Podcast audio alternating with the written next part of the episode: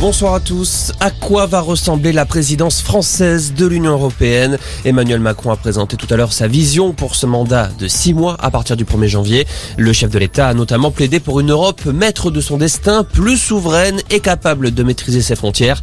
Et il évoque pour cela une réforme de l'espace Schengen. Écoutez.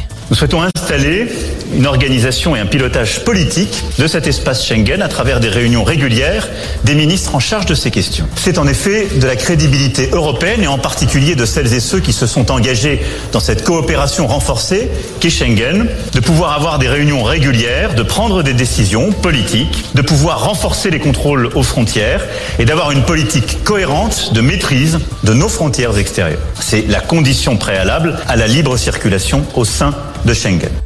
Parmi les autres annonces, Emmanuel Macron souhaite développer la politique de défense européenne avec la mise en œuvre d'initiatives communes. Sur le volet environnemental, le chef de l'État dit vouloir négocier un instrument européen de lutte contre la déforestation. Il souhaite également que l'UE réduise ses émissions de gaz à effet de serre de 55% d'ici à 2030.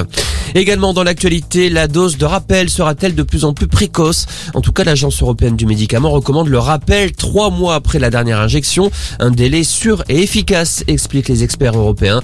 Actuellement en France, la troisième dose de vaccin peut être réalisée au plus tôt cinq mois après la deuxième. Yannick Agnel interpellé pour une affaire de viol sur mineur. Les enquêteurs ont arrêté ce matin l'ex-nageur français, double médaillé d'or aux Jeux Olympiques de Londres.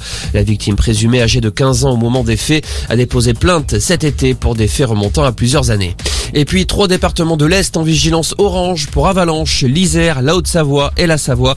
Par ailleurs, sept départements du Sud-Ouest sont toujours en orange pour avalanche, pluie, inondation ou crue, des Landes aux Pyrénées-Orientales en passant par le Gers. Voilà pour l'essentiel de l'info. Passez une excellente soirée.